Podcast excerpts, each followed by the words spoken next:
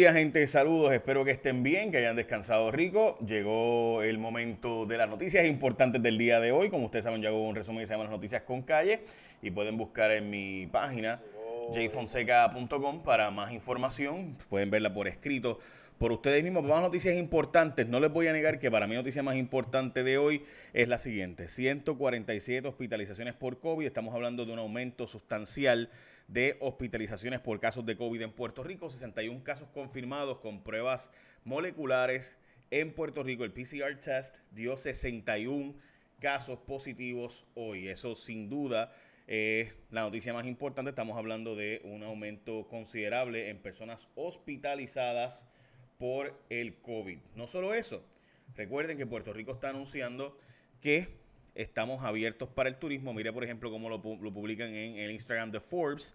Puerto Rico will formally reopen inbound tourism on July 15, at which point travelers with a negative molecular, bla, bla, bla, Y van a notar ahí un montón de puertorriqueños diciéndole, para acá no vengan, para acá no vengan.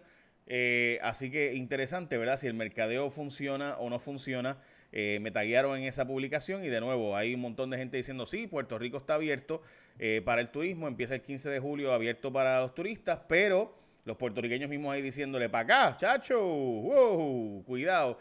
Eh, con los casos del COVID, obviamente, puertorriqueños que están denunciando, pues que, no, quieren que vean ver COVID de fuera, y no los culpo, porque ayer Estados Unidos, reportado hoy por el New York Times, por la Universidad Johns Hopkins, oficial, Ayer Estados Unidos tuvo su peor día de COVID desde que esto empezó. 59 mil casos reportados ayer, entre ellos cinco estados tuvieron su peor día ayer, específicamente los estados de Missouri, Tennessee, Texas, Utah y West Virginia. Todos esos estados tuvieron el peor día de COVID en ellos. Eh, de hecho, interesantemente, en Tulsa, Oklahoma, ha habido un aumento y le echaron la culpa al rally de Donald Trump, aquella actividad de Donald Trump que hizo en Tulsa, Oklahoma que era cerrado con aire acondicionado y demás, pues se dice allí eh, que el aumento, dijo el oficial del Estado, esta no es mi opinión, el oficial del Estado dijo que esto fue a causa de Donald Trump. No estoy exagerando, eso es lo que dijo oficialmente el oficial del Estado de Salud del Estado. También hay una preocupación de los aumentos de casos en Hong Kong y en Tokio, en Japón, también ustedes saben que en Australia, en Melbourne, cerraron por seis semanas una ciudad, la segunda ciudad más importante de eh, Australia. Así que hay temores de una oleada aumentando del COVID y particularmente gente que ya ha tenido, y el estudio más preocupante de todos es que solamente 5% de la gente de España tiene aparentemente inmunidad, es decir, o lo que llamarían inmunidad no, tiene eh, los anticuerpos creados en su sistema eh, y por tanto se cree que entonces no hay tal cosa como que generas resistencia ¿verdad? al COVID, al coronavirus. Ayer Michael Osterholm estuvo hablando bastante de eso, eh, este concepto de que una vez te dio no te va a volver a dar, nadie lo sabe, y ese es uno de los temores debido específicamente a lo que ha pasado en España con solo 5% de la gente teniendo eh, la activación del historial en su sistema de combatir el COVID. Y eso pues es bien preocupante. Pero nada. Ok, así que los números de nuevo, 61 pruebas positivas, 58 de las casos probables, 61 confirmadas y 147 personas en, eh, eh, hospitalizadas en Puerto Rico con 7 personas en ventilador. Sin duda preocupante los números del COVID a estas alturas eh, para Puerto Rico. Vamos entonces ahora a las portadas de los periódicos. Esto es... en aprietos la candidatura de Wanda Vázquez ante la controversia que detonó la salida hasta la portada del Nuevo Día, de Denis Longo y demás, mientras altas figuras del gobierno se movían ayer para encontrar un nuevo de justicia. Como ustedes saben, la secretaria de justicia renunció ayer a las 7 de la noche eh, por escrito, pero la gobernadora no ha aceptado su renuncia. ¿Por qué tanta tardanza en hacer esto? Pues sabrá Dios qué cosas hay información confidencial que quieran tener acceso, no lo sé. Francamente, puramente especulativo lo que acabo de decir, pero pues, y salen a la luz nuevos referidos del FEI, entre ellos eh, Surima Quiñones, eh, José Burgos y Nelson Cruz Santiago. Recuerden que estas fueron las personas vinculadas, donde alegadamente se detenían ayudas para llevarlas. Esta gente bien cercana a la gobernadora. Eh, se decía que lo que dijo Glorimar Andújar es que Surima Quiñones era de las más allegadas a Wanda Vázquez y que ayudaba a recoger los fondos y demás. Y ayudaba a Wanda Vázquez, en fin, decía ella. Surima Quiñones lo niega, eh, pero, en fin, fue referida al fiscal especial independiente en donde se alegaba que ella era de las personas que aguantaba las ayudas para asegurarse de que la gente de Wanda Vázquez fuera la que las repartiera y los allegados a Wanda Vázquez pues así se llevaran el crédito, ¿verdad? que la gente votara por ellos y el crédito político de las ayudas que se llevaban. 22 eh, bajas en 11 meses, estamos hablando de un montón de bajas bajo el gobierno de Wanda Vázquez. Aquí están los nombres, esta es la portada del periódico Primera Hora, junto con eh, una foto de un gordito lo más sexy él. Este es mi foto para aquellos que no están, este, para aquellos que no están en, eh, ¿verdad? Que no vayan a pensar que los que están escuchando solamente el podcast, los que lo escuchan, no lo ven. Eh, también los funcionarios que se fueron o lo fueron, aquí están en la lista de los funcionarios que se fueron, que son 22 en los pasados 11 meses. El gobierno de Wanda Vázquez ha sacado un montón de gente. y también, importante entender esa historia. Dicho eso, también en veremos si sigue o no en justicia, porque Wanda Vázquez, hay aquí, un, aquí una, una controversia constitucional. La legislatura no está en sesión, así que Wanda Vázquez dice, oye, pero ¿cómo es eso de que tú me pides que yo vote a la Secretaría de Justicia? Yo la voto si yo quiero, porque yo ya la nombré y puede estar aquí hasta que se acabe el cuatrienio. El Senado ha dicho, no, yo me voy a autoconvocar y la voy a colgar. ¿Quién tiene la razón? Nadie sabe, gente. El que le diga que sabe es mentira porque el Tribunal Supremo nunca se ha expresado sobre esto. Se ha expresado en casos parecidos, pero nunca cuando se acabaron las sesiones de ese año. Así que si las sesiones, en, se acabó por ese cuatro las sesiones, yo creo que la gobernadora puede argumentar en el tribunal que va a nombrar una secretaria de justicia y que ella va a dejar a la persona que ella quiere. El problema es, tú quieres pelear con Tomás Rivera Chats, que es tu aliado político principal, que es la persona que te está ayudando con toda su maquinaria para que tú ganes. Esa es la pregunta, ¿no? Y eso es lo que parece que eh, se va a tomar la decisión hoy de que salga la Secretaría de Justicia. Eh, el vocero de Puerto Rico, y voy a explicar esto bien brevemente, gente. Esto es bien sencillo. Cuando la gobernadora nombra a alguien, la legislatura, especialmente el Senado, decide si esa persona puede asumir esa posición o no como secretaria de Justicia. Eso es así siempre y cuando haya una sesión legislativa, pero la legislatura no está en sesión y se acabaron las sesiones por este cuatrienio hasta el año que viene. Así que la gobernadora nombró a alguien y en teoría se puede quedar ahí, pero el Senado le dijo, no, no, no, la tienes que votar. Y entonces ella está diciendo, no, yo quiero que se quede. El Senado dice, ah, pues yo me voy a autoconvocar y la voy a colgar. ¿Quién tiene la razón? Nadie sabe porque el Tribunal Supremo nunca se ha expresado sobre eso en este final del cuatrienio. Así que, pues, y no es normal que haya una pelea de este nivel, ¿verdad? Carraízo subió un poquito, no mucho, pero un poquito subió. Estamos hablando de un punto 08, lo que subió Carraízo, así que por eso, pues, todavía no se ha anunciado la posibilidad de una extensión de eh, ¿verdad? del racionamiento. El vocero, la historia parece repetirse, las protestas contra Wanda Vázquez en el verano del 2020. Yo, gente, esto yo dudo que vaya a llegar a mayores, pero bueno, en el caso de Metro habrá otro paquete de deudas federales. Se dice por Donald Trump que viene otro paquete de deudas federales. Recuerde que hoy es 9 de julio. Esta noche es el debate por el Partido Popular Democrático, el nuevo día WKQ 580 y Telemundo, todos unidos en el debate de esta noche. Yo voy a estar allí, como pueden ver en la fotito esta de Muchacho con Lazo. Este, este, es el debate de Charlie Delgado, Carmen Yulín Cruz y Eduardo Batia. Esta noche pendiente que vamos a estar presentándole a ustedes el debate del Partido Popular por la campaña de la gobernación. La primera vez en la historia que los populares van a una primaria oficial. El 96 hubo algo parecido, pero una candidatura eh, específicamente para la gobernación y es la primera vez que hay un debate por el Partido Popular de la gobernación, así que me parece histórico y deberían todos estar pendientes. Así que esta noche, gente, los espero en Telemundo, donde vamos a estar. Voy a estar en WKQ desde las 7 y en Telemundo entonces desde las 8. Vamos a estar allí en la antesala y eso, vamos a estar ya desde antes. By the way, lo que sí no voy a esperar, y hay que almorzar este mediodía, la gente de Martins Barbecue tiene unos especiales en oferta en las tiendas participantes donde escucha esto. Pollo con papas está a 11.99. Pero además de eso está el combo del familión, que te da hasta para el vecino, eso come medio mundo, por 29.23. Y come mucha gente. Y la comida de Martins Barbecue es particularmente buena porque es fresca todas las mañanas, es, de aquí y demás. Hasta el combo del costipollo de costillas y pollo está a 31.95. Tú puedes llamar y pedir y recoger. Así que chequeate la página de ellos en Martins Barbecue, gente. Yo lo estaba viendo en Facebook y mira eso, o sea, ¿quién no quiere meterle mano? ¡Ah, qué rico! Entonces, sí, mira. Así que chequeate la página de ellos para detalles. Recuerda que los combos son en tiendas participantes arranca para Martins Barbecue, donde tienen pollo con papas a 11.99, el combo del familión que te da hasta para el vecino 29.23 y el combi costipollo de costillas y pollo por 31.95. ¡Boom! Eso es en Martins Barbecue. Bueno, ayer la gobernadora no quiso contestar la pregunta eh, que honestamente ya se le chispoteó. Yo creo que fue un error grave de la gobernadora. Lo que dijo, dijo que ya había hablado con testigos eh, del caso en su contra. O sea, la gobernadora admitió, gente, esto no es mi opinión, estos son los datos. La gobernadora admitió que ella habló con testigos escuchen esto, con testigos del caso en su contra. O sea que la gobernadora tenía información desde antes. Y testigos y todo le habían dicho, hablado, habían hablado con ella. ¿Puede una gobernadora hablar con los testigos de un caso en su contra? Recuerden que esta es la gobernadora cuyo esposo llamó a un testigo que puede ser un potencial testigo en contra de la gobernadora y le pidió allí el juez, juez, esposo de la gobernadora, juez, llamó al alguacil y le dice, llámame a fulano y fulano, un agente de la policía que puede ser testigo contra su esposa, en el caso que vinculaba a su hija y el novio cuando estos convivían antes de casarse, en, una, en la casa de, de alguien allí entró alguien a robar, que era también de la familia, bueno, en fin, todo ese revuelo. Pues ellos estaban conviviendo y había toda esta controversia de si el, el joven que entró allá a robar era, un, era realmente a robar o era parte de la familia.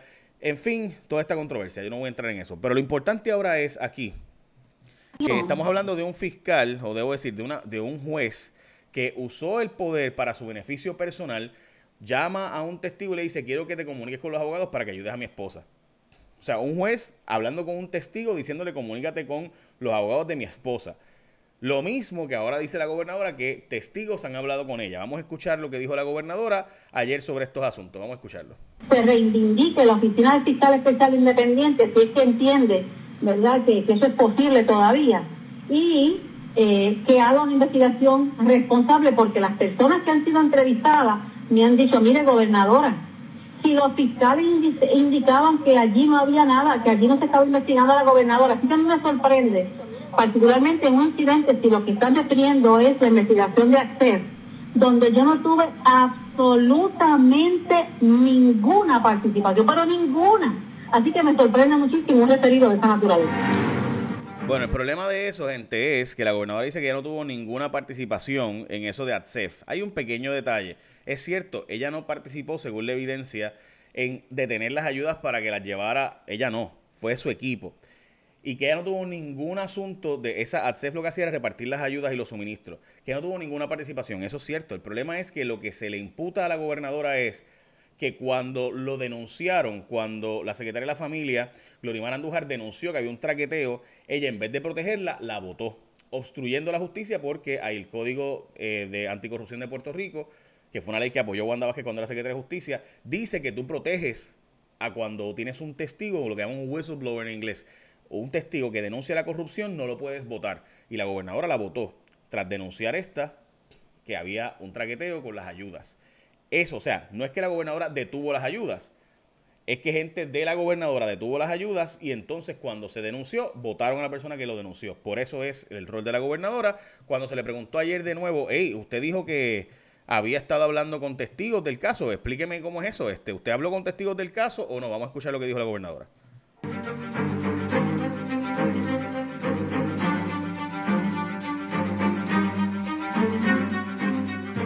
Usted se refería a cuáles personas, de esta investigación o de la investigación relacionada con las acusaciones en el tribunal. Las expresiones que puedo hacer en este momento, eh, de acuerdo a la pregunta que me hace, es que yo tengo que agradecer enormemente todas las expresiones por escrito y llamadas y mensajes y en las redes sociales que muchas personas se acercaron y me expresaron eh, su apoyo, sus comentarios y sus expresiones con relación a lo que sucedió en el día de ayer, pero con relación a las investigaciones, como ya ustedes saben, está eh, sometida ante el panel del fiscal especial independiente sobre ninguna investigación. Nosotros vamos a hacer mayores comentarios a los que hicimos en el día de ayer. Sí agradezco a todas esas personas que de alguna manera se expresaron a través de las redes y llamadas y comentarios para ofrecer su apoyo y la opinión que ellos tenían al respecto. Muchas, gracias. a todos. Bueno, ahí vieron y escucharon a la gobernadora de Puerto Rico cuando se le preguntó, pero usted dijo que habló con testigos del caso y que testigos del caso le dijeron cosas a usted.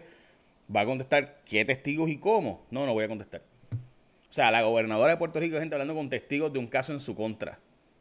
Yo no sé si ustedes ven lo que yo veo, pero eso para mí está bien grave. Pero bueno. Veremos a ver, de nuevo. Eh, por otro lado, eh, vamos a las próximas noticias. Eh, atenderán en las colecturías por citas para ir a las colecturías. También el gobierno federal dice que va a dragar en Carraízo, específicamente que sí, que están negociando y que están haciendo un estudio que puede coger mucho tiempo, pero que por eso se va a dragar en Carraízo. Lo cierto es que los federales van a dar fondos, pero dicen que solo lo que causaron los huracanes del dragado, no todo. Y ese es el problema, que antes de los, de los de los huracanes, pues ya había un problema de lodo y fango allí y por tanto no había suficiente eh, calado. Y lo que los federales dicen es, yo voy a, yo voy a pagar y hacer el dragado en la parte que, ¿verdad? Que, que creó el huracán, no todo por ahí para abajo. Así que los federales están planteando que el dragado va, pero ya ustedes saben, no como quisiéramos nosotros. Bueno, también se avecina otro estímulo de económico federal. Como ustedes saben, se le impuso una multa. Esta fue una investigación de Jason Rayos X. Se le impuso una multa por el DACO de 25 mil pesos a las empresas de eh, gas en Puerto Rico que subieron el precio sin seguir el proceso de ley. Y cuando el precio había bajado en los Estados Unidos, ellas lo subieron aquí. Perdón, aquí.